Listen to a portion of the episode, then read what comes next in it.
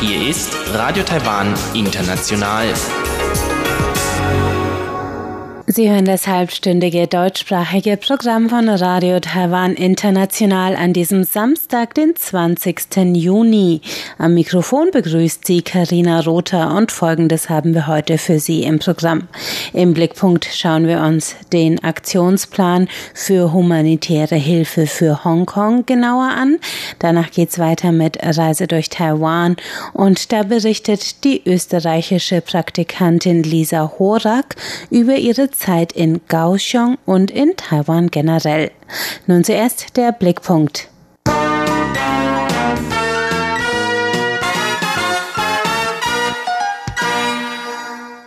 Seit Beginn der Proteste in Hongkong letztes Jahr hat sich Taiwans Regierung auf die Seite der Demonstranten gestellt und ihre Forderung nach Freiheit und Bürgerrechten stets unterstützt. Als China Ende Mai ein nationales Sicherheitsgesetz für Hongkong angekündigt hat, das die Autonomie Hongkongs weiter beschneiden wird, gab Präsidentin Tsai Ing-wen dann ein Versprechen ab. Auf ihrer Facebook-Seite erklärte sie, das Kabinett plant einen Aktionsplan zur humanitären Hilfe für Hongkonger. Damit werden wir unsere bisherige Arbeit fortsetzen und noch mehr Hilfsmaßnahmen für Hongkonger schaffen, die in Taiwan Bleiben wollen. Grundlage dafür ist ein Satz im Gesetzestext, der die Stellung von Hongkongern und Bürgern Makaus in Taiwan regelt. Darin steht, dass die Regierung verpflichtet ist, ihnen zu helfen, wenn ihnen politische Verfolgung droht. Drei Wochen später wurde dieser Aktionsplan von der Festlandkommission diese Woche vorgestellt. Damit unternimmt Taiwan konkrete Schritte in zwei Richtungen. Zum einen sollen Hongkonger Fachkräften und Talenten die Übersiedlung nach Taiwan leicht gemacht werden, wenn sie ihre Heimat wegen wachsendem chinesischen Einfluss verlassen wollen. Zum anderen soll auch den Hongkongern geholfen werden, die die Kriterien für eine Arbeitsgenehmigung oder dergleichen nicht erfüllen, aber trotzdem in Hongkong bleiben wollen. Wenn sie in Hongkong politische Verfolgung fürchten müssen, dann greift die von Tsai Ing-wen angekündigte humanitäre Hilfe in Taiwan. Dafür hat die Festlandkommission in der halbstaatlichen Taiwan-Hongkong-Austauschstiftung eine Abteilung geschaffen, die den Asylantrag dieser Menschen bearbeiten soll, einschließlich Unterbringung, Versorgung und Beratung. Doch Chen Mingtong, der Vorsitzende der Festlandkommission, macht klar, dass die Hilfe in bestimmten Grenzen stattfindet. Ganz direkt ausgedrückt, wir werden Ihnen entsprechend der gesetzlichen Vorgaben helfen, sobald Sie in Taiwan angekommen sind. Wir werden niemanden retten, wir unterstützen nur. Das ist ein großer Unterschied. Dafür ist eine Notruf-Hotline und ein Informationsbüro in Taipei eingerichtet worden, wo sich die betreffenden Hongkonger in Fragen von Alltag und Aufenthaltsrecht beraten lassen können. Taiwans NGOs begrüßten die Ankündigung und dass die Regierung nun finanzielle Mittel zur Verfügung stellt, um die Fälle von asylsuchenden Hongkongern in Taiwan zu bearbeiten. Aber am Freitagmorgen versammelten sie sich vor dem Parlamentsgebäude mit drei Forderungen. Erstens solle die Regierung einen klar definierten Ablauf veröffentlichen, der für alle asylsuchenden Hongkonger gleichermaßen gilt. Zweitens, bei der Überprüfung der Angaben zum Asylgesuch sollten auch Vertreter der Zivilgesellschaft einbezogen werden. Drittens, bei der Entscheidung über Anträge sollten Vertreter der Zivilgesellschaft ebenfalls mit einbezogen werden. Auch sei nicht klar, wie die Antragsteller gerichtlich gegen eine Entscheidung vorgehen könnten, wenn ein Antrag abgelehnt wird. Lai Zhongqiang von der Wirtschaftsdemokratie-Union sagte, Chen Mingtong hat gestern gesagt, die Festlandkommission hat bereits interne Standards für diese Arbeit festgelegt. Wir hoffen, dass sie allerwenigstens diese Arbeitsstandards veröffentlichen können. Kabinettssprecher Ding Yiming erklärte darauf, dass jeder Fall anders sei und man deswegen kein Standardverfahren festschreiben könne. Den Antragstellern würde auf Einzelfallbasis die notwendige Hilfe zukommen.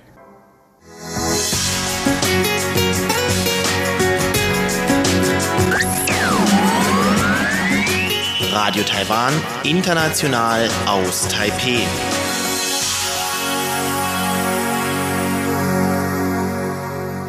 Weiter geht's jetzt mit der Reise durch Taiwan und Elon Huang, heute im Gespräch mit Lisa Horak, die von ihrer Zeit in Kaohsiung in Südtaiwan berichtet.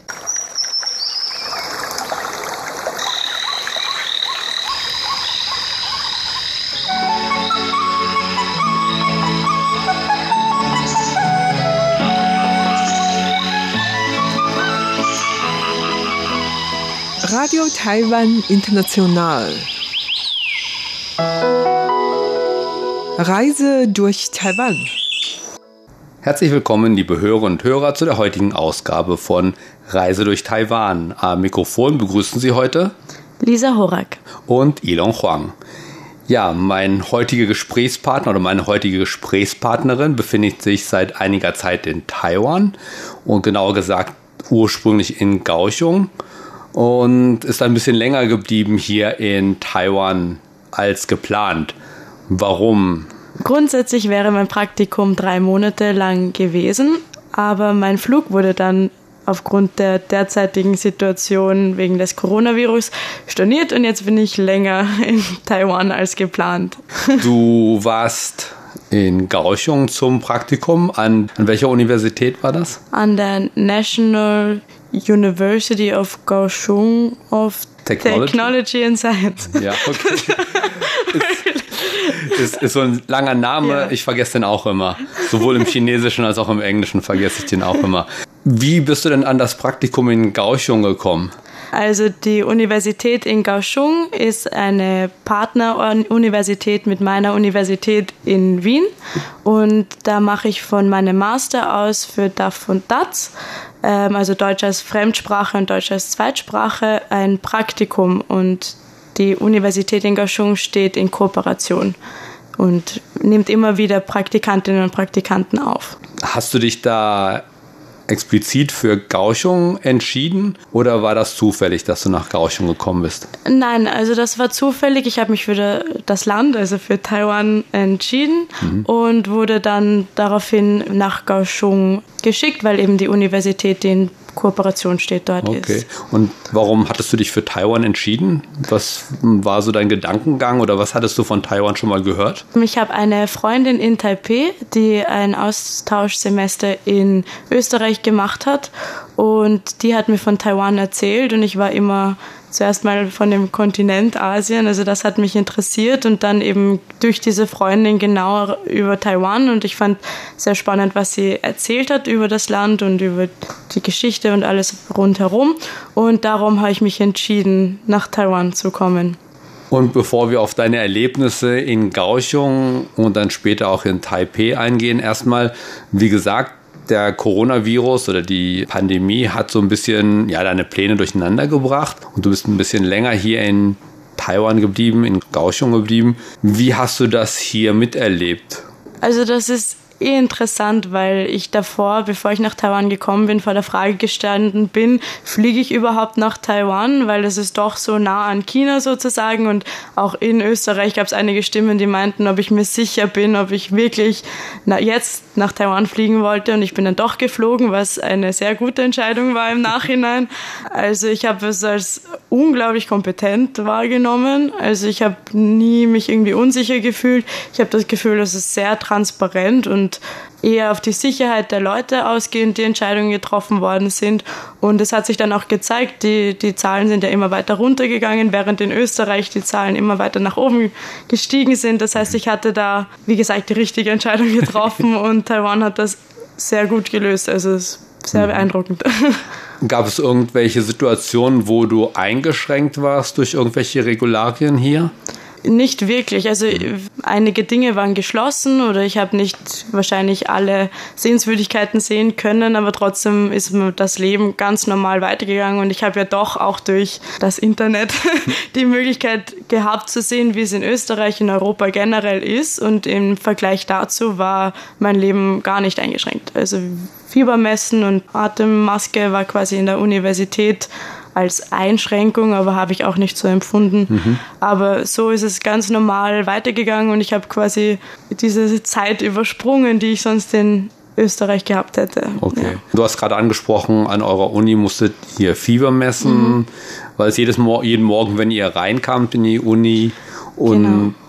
Wie hat sich die Pandemie an eurer Uni so ausgewirkt? Also ich habe hier in Taipei erlebt, es gab verschiedene Unis, die sind da verschieden oder unterschiedlich mit mhm. umgegangen. Einige bisschen lockerer, mit allein Fiebermessen und Mundschutz tragen, mhm. das reicht schon. Und andere, die haben niemanden mehr reingelassen, außer die eigenen Studenten und Dozenten. Mhm. Und wie war das bei euch? Ich glaube, es war auch schrittweise. Also zunächst war dieses Fiebermessen für alle notwendig, auch wenn man in die Universität hinein will. Und es wurde dann mehr Sicherheitskontrollen, also man musste einen Ausweis herzeigen und so weiter, um in die, den Bereich der Universität Universität gelangen zu können. Und das wurde auch kontrolliert dann. Also man hat einen Stempel bekommen, wenn man unter den 37,5 Grad gewesen ist. Mhm. Und das wurde dann in der Klasse auch kontrolliert und wurde sichergestellt, dass da niemand Fieber hatte. Gab es bei euch Studenten, die zum Beispiel aus China kamen ursprünglich und dann eben während dieses Semester nicht halt nach Taiwan zurück konnten? Da habe ich gar keinen Fall mitbekommen. Oh, okay. Also ich habe schon mit,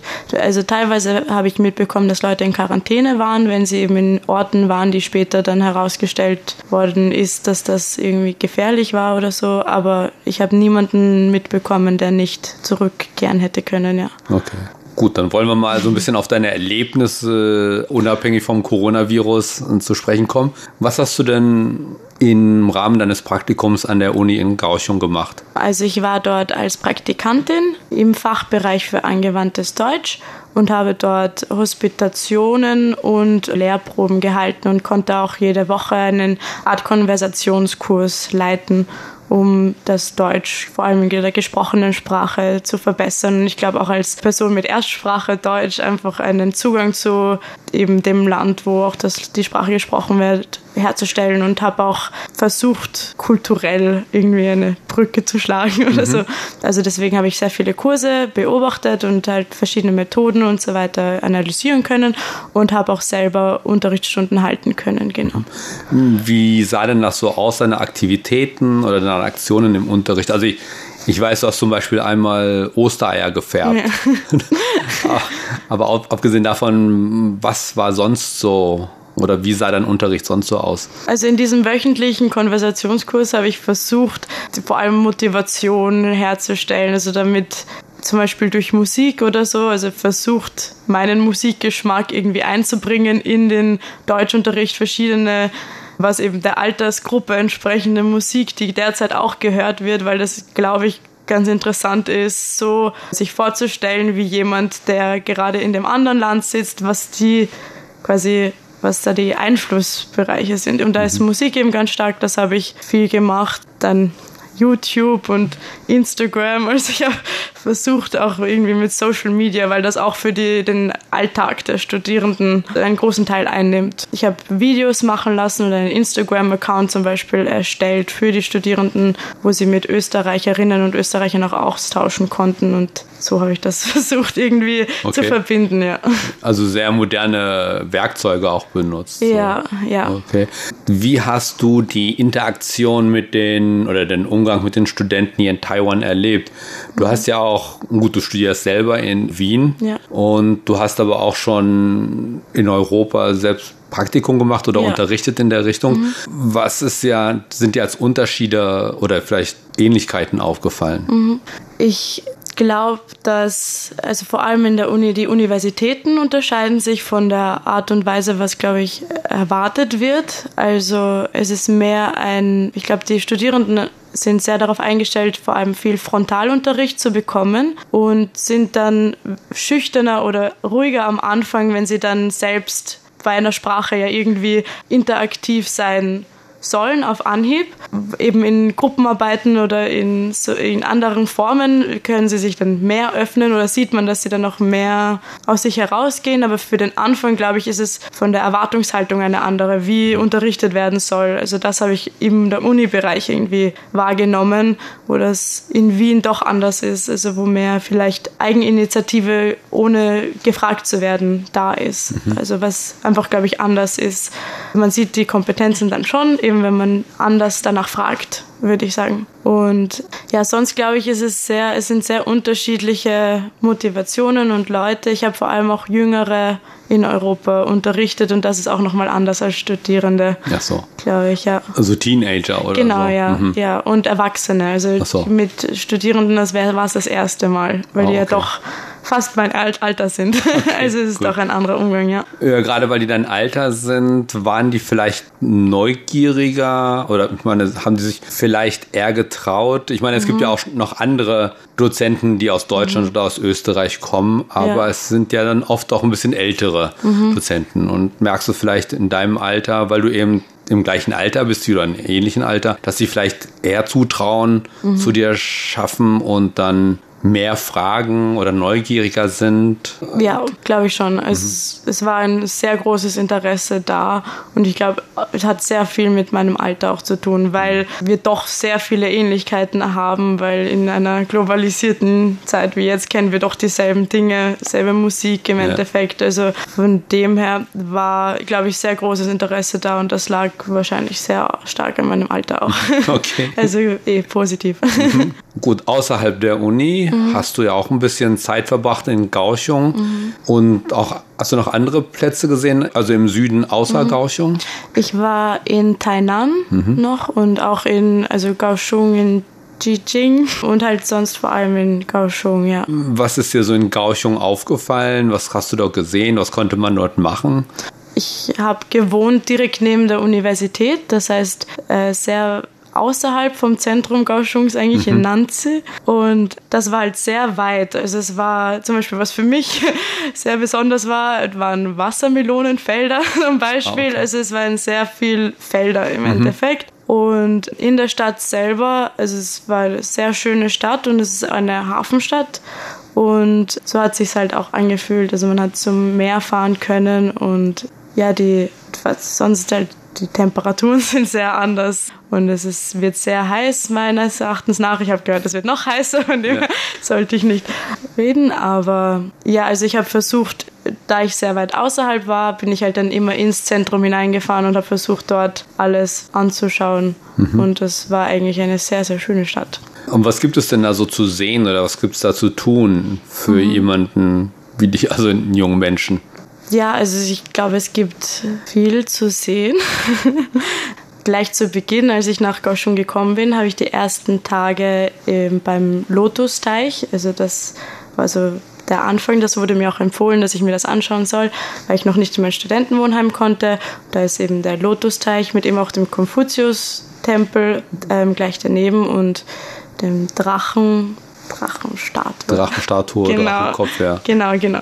Und das habe ich mir eben ganz am Anfang angeschaut und ich habe dann versucht herauszufinden, was man sich so, noch so anschaut. Und das war eben zum Beispiel Chiching, das ist diese Insel, diese kleine Insel daneben ähm, mit Strand und daneben ist auch eine Pier Number Two, heißt das. Das ist so eine Kunstausstellung, wo sehr viel kleine künstlerische Gemälde und so weiter, also wo in diese frühere, wo auch Züge und so weiter gefahren sind, wurde das künstlerisch aufbereitet. Das hat mir eigentlich Okay. voll gut gefallen. Dann waren wir, war ich viel im Metropolitan Park. Also vor allem deswegen, weil das von mir mit dem Rad auch noch erreichbar war aus Nanze. Okay. Und das war ein, also es ist ein riesengroßer Park, also der mir auch extrem gut gefallen hat. Also die sehr, unglaublich sauber und sehr groß und auch eben sehr viele Leute, die unterwegs sind, Sport machen und so weiter. Und ich mag Parks sehr gerne, deswegen war ich auch im Central Park und ja, also am Strand oder am Hafen war ich auch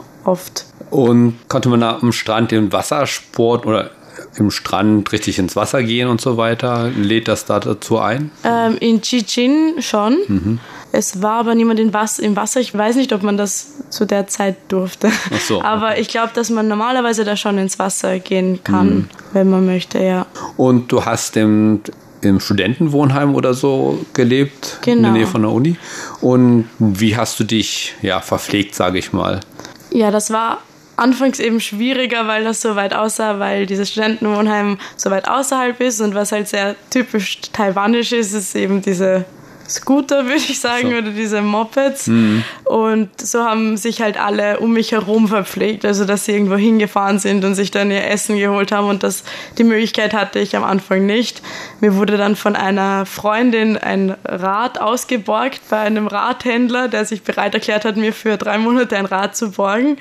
Und da konnte ich dann mehr herumfahren. Mhm. Und da ich mich eben vegan ernähre, habe ich mir dann Restaurants rausgesucht, die vegan sind, was vor allem eben buddhistische Restaurants waren. Ja. Das heißt, da hatte ich dann meine paar Restaurants, die mich dann schon gekannt haben, die für mich dann die Speisekarte übersetzen haben lassen. Also sehr, sehr nett.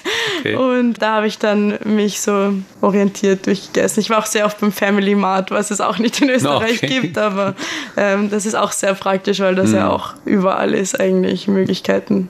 Okay. Ja. Und du warst auch noch dann in Tainan. Mhm. Ich glaube, die gibt ein bisschen anderes Gefühl wieder als Kaohsiung, die mhm. Stadt. Oder was ist dir da so aufgefallen und was hast du da besucht? Genau, in Tainan war ich auch bei einem Konfuzius-Tempel und war dann auch beim ähm, Fort von den mhm. Niederländern. Also es ist auch eine sehr schöne Stadt und auch sehr alt. Also man merkt, dass es sehr viel Geschichtliches mhm. dahinter ist. Und ähm, auch vom Essen. Das Essen war sehr gut und ich glaube, dafür ist es auch sehr bekannt. Also ja. sehr viele Leute, denen ich erzählt habe, ich war in Tainan, haben mich gefragt, was ich dort gegessen habe. Ja. Also, aber es ist eine sehr schöne Stadt wo ich mir auch einen Scooter ausbauen konnte, einen elektrischen und da dann die Straßen von Taiwan quasi auch so erleben habe können. Mhm. Okay. Genau, ja. Du bist jetzt kurz in Taipei. Mhm. Wenn du jetzt Taipei, Kaohsiung und Tainan mhm. vergleichst von dem, was du gesehen hast bisher in Taipei, mhm. was für Unterschiede sind dir aufgefallen? Mhm. Also Taipei ist also wirklich metropolisch oder eine riesengroße Stadt, die unglaublich belebt ist. Auch im Vergleich zu Wien, wo ich ja eigentlich wohne ist es, äh, wie viele Leute auf den Straßen sind oder so, ist sehr beeindruckend. Also so jede kleine Straße wirkt so wie die Hauptstraße in Wien von den Leuten, die irgendwie unterwegs sind und okay. so, habe ich das Gefühl. Und für mich wirkt sehr modern und extrem gut organisiert. Zum Beispiel das Metrosystem ist extrem gut organisiert, wie Leute wohin kommen, hineingehen, hinausgehen. Mhm. Und sehr, wie gesagt, jede, alles, was man sich irgendwie vorstellen könnte, was man braucht, ist irgendwie in Taipei zu finden, habe ich das Gefühl. Und überall Restaurants. Und Kaohsiung war kleiner in dem Sinn, also nicht so stark belebt. Schon mhm. immer noch viele Leute, aber nicht so dieses Hauptstadtleben, wie man sich das auch vorstellt. Nicht so, äh, also so, so unglaublich belebt und mhm. äh, gestresst vielleicht auch so in die Richtung. Und okay. sagen auch, glaube ich, die Leute, also die Studierenden, die mit mir reden, sagen, in Taipei ist alles schneller irgendwie als in mhm. Kaohsiung, wo das vielleicht ein wenig langsamer ist. Ja. Auch von also in Taipei habe ich das Gefühl, kann ich fast jeden auf Englisch ansprechen und mm. sie können mir antworten. In Kaohsiung habe ich mein unglaublich gebrochenes Chinesisch irgendwie anwenden können müssen. Ja. ja. weil das nicht sehr selbstverständlich war, dass da jeder Englisch kann, zum mhm. Beispiel. In Kaohsiung habe ich auch gehört, dass an manchen Stellen abends tatsächlich da nichts mehr los ist. Ja. Und das passiert hier in Taipei eigentlich nicht. Ja, ja. Wir haben es ja schon angesprochen, du bist jetzt in Taipei. Du willst jetzt eigentlich versuchen, nach Österreich zurückzukommen gerade. Eigentlich sollte morgen dein Flug gehen, aber es klappt noch nicht so ganz. Nein. Wie sieht das im Augenblick aus? Ja, also eigentlich hätte mein Flug gehen sollen, aber der wurde gecancelt, der zweite Flug jetzt mittlerweile. Und jetzt äh, versuche ich am Mittwoch einen Flug zu bekommen und hoffe, dass er nicht gecancelt wird bis dorthin. Aber ja, sehr, sehr schwierig gerade mhm. zurückzukommen. Mhm. Aber dafür bin ich länger in Taipei, was ja. auch schön ist. Okay. Du bist ja schon etwa eine Woche hier mhm. in Taipei. Ja. Was hast du hier gemacht? Du hast da noch mal, hast du noch die eine oder andere Sache in der Umgebung gesehen? Ja, Genau, also ich bin nach Jiufen mhm. gefahren. Das war sehr einfach, also einfach mit einem Bus direkt dorthin. Vor allem deswegen, weil ich ein großer Fan von Chihiros Reisen ins Zauberland bin. Ach so. ja. Und da wurde mir gesagt, dass das so ähnlich ausschaut. Und wenn mhm. ich wirklich das so mag, dann muss ich mir das anschauen. Und das war auch wirklich schön. Also es hat mir voll gut gefallen. Hast du dich so ein bisschen versetzt gefühlt in die Geschichte? Ja, ja vor allem auch, weil es sehr einfach war, dorthin zu kommen, aber sehr schwierig zurück. Also ich habe dann alle Busse verpasst, aber so. ja. Okay. Also es ist eine sehr filmische Erfahrung. Aber auch von wie, der, wie die Stadt gelegen ist, weil sie ja im Berg drinnen quasi mit dem Berg irgendwie konzipiert ist. Und da die Straßen entlang zu gehen, war schon eine Erfahrung für sich. Also mhm. es hat mir sehr gut gefallen, auch mit den Bergen rundherum, die alle in grün bewachsen sind und so weiter, ist das ein Bild, das man sehen muss irgendwie. Also es hat mir sehr gut gefallen. Mit Blick aufs Meer, auf der einen Seite genau, eben die Berge ja. im Rücken und dann vorsichtig das Meer. Ja. Das ist schon ja, ein schöner Anblick. Ja, auf jeden Fall. Genau. Und dann den Rest der Zeit verbringst du jetzt in Taipei. Genau. Bis du dann eben einen Flug kriegst. Ja. Und was hast du bisher gemacht? Hattest ähm, du die ähm. Chance, noch so ein bisschen zu sehen? Ja, also ich habe im Internet recherchiert, was man sich alles anschauen kann in Taipei. Ich habe auch eine Freundin hier, die mich herum jetzt eher in die verschiedenen Viertel ge geführt hat, die man sehen muss, die man vielleicht nicht auf Internetseiten finden kann. Mhm. Wie die genau heißt. Schiemen. Schiemen-Ding, ja, ja, okay. Zum Beispiel so. Also da bin ich auch früher gewesen, als ich jung war, ja. ja. okay, ja, also da bin, bin ich sehr viel herumgegangen. Das sind auch eher meine Art, Städte zu sehen, dass ich einfach mal entlang gehe und schaue, wo ich hinkomme. Und da fand ich es vor allem, also es gibt sehr viele Parks, habe ich das Gefühl, viele kleine, mhm. die so schön sind, alle. Also ich war voll und so sauber. Also ich habe das Gefühl, die ganze Stadt, auch in Gashung hatte ich das, das Gefühl, dass einfach sehr viel sauber ist. Und genau, ich habe dann ähm, von den Sightseeing Dingen habe ich dann äh, eben die zwei Memorials von Chiang Kai-shek und Sun Yat-sen und Chiang Kai-shek, genau. Genau, habe ich mir angeschaut. War auch sehr beeindruckend, also sehr groß alles. Also das ist ja, sehr beeindruckend. Mhm. Und ähm, eben noch ein Konfuzius-Tempel, der auch sehr schön war. Also das sieht man so nicht mhm. in Europa, komischerweise. Ja. Okay. Äh, ja, diese Parks, ist, ist dir das auch aufgefallen? Also jetzt eher jetzt mhm. der Konf oder beziehungsweise der Sun Yat-sen Memorial ja. Hall, die Gedächtnisstätte dort ja. oder Chiang Kai-shek. Mhm. Was mich da immer beeindruckt ist, oder was mir Spaß macht zu sehen, ist diese ganzen Gruppen, die dort zum Beispiel Sport treiben, mhm. tanzen, Kung Fu ja. und so weiter. Ja. Ist dir das auch aufgefallen? Ja, ist, ist mir auch aufgefallen. Also das sieht man so auch nicht in, in Wien, würde ich sagen, mhm. obwohl wir auch sehr viele Parks haben. Aber so dieses äh, in den, den Gruppen Sport machen. Auch in dem Daan Forest Park war ich und da hat man auch in jeder Ecke, überall wo man hinschaut, hat jemand anderer irgendeine andere Sportart eigentlich auch gemacht. Also mhm. sehr eine Varietät aus Menschen, die verschiedene Dinge tun. Ja. Auch sehr belebt und ja, sehr schön. Ja. Ja, ich finde das eben so lustig, wie du sagst, dass es eben so verschiedene Sachen dort mhm. gibt. Das heißt, man kann eben auch so sehen, ja, neue Eindrücke gewinnen von verschiedenen Sportarten und so. Ja. Und dass die Leute auch so offen das trainieren. Ich meine, man sagt ja eigentlich, Taiwaner sind eher zurückhaltend, ja. aber die tanzen da eben ihre Jazzdance oder ja. Hip-Hop und so weiter oder mhm. eben machen Kung Fu ja, und so. Ja, stimmt. Mhm. Oder auch Ballroom-Dance. Und was mich am meisten stressen würde zum Beispiel, es gibt ja eben auch diese verschiedenen Brettspieler. Mhm. Ja, also das, ja. Chinesisch Schach und so weiter. Und dann stehen da lauter Leute drum und geben einen Kommentar ab.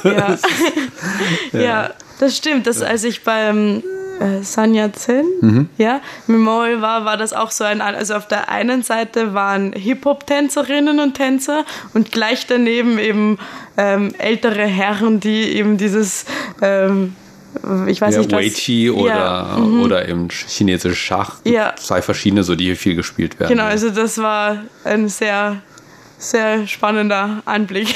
ja. Also so die zwei Welten, würde ich fast sagen, nebeneinander. Also mhm. ist, äh, ja. Okay. Schöner Eindruck. Gut. Ja, bedanke ich mich. Du wirst jetzt hier noch mindestens zwei, drei Tage bleiben. Ja, das auf jeden Fall. Vielleicht wird es auch noch eine Woche, wir wissen ja. es nicht. Also Du hast auch ein bisschen was, ein bisschen Chancen, was zu sehen. Genau, ja. Äh, ein paar Tipps gibt es ja noch oder ein paar Sachen gibt es ja noch, die du ja. noch nicht gesehen hast. Gut, vielleicht bleibst du auch noch so lange, bis das Drachenbootrennen, Drachenbootfest ist, genau. dann hast du auch noch mal zu sehen. Ja. Aber ich wünsche dir erstmal noch viel Spaß hier in, in Taipei. Und vielleicht kommst du mal wieder nach Taiwan. Mhm. Und, äh, aber auf jeden Fall erstmal, dass du irgendwann auch einen Flug nach Österreich zurückkriegst. Dankeschön. Vielen Dank. Ja, und damit verabschieden wir uns. Am Mikrofon waren Lisa Horak und Ilon Huang. Vielen Dank fürs Zuhören. Und damit sind wir am Ende der heutigen Sendung. Alles Gehörte finden Sie auch auf unserer Internetseite unter www.de.rti.org.tv. Schön, dass Sie heute dabei waren. Bis zum nächsten Mal.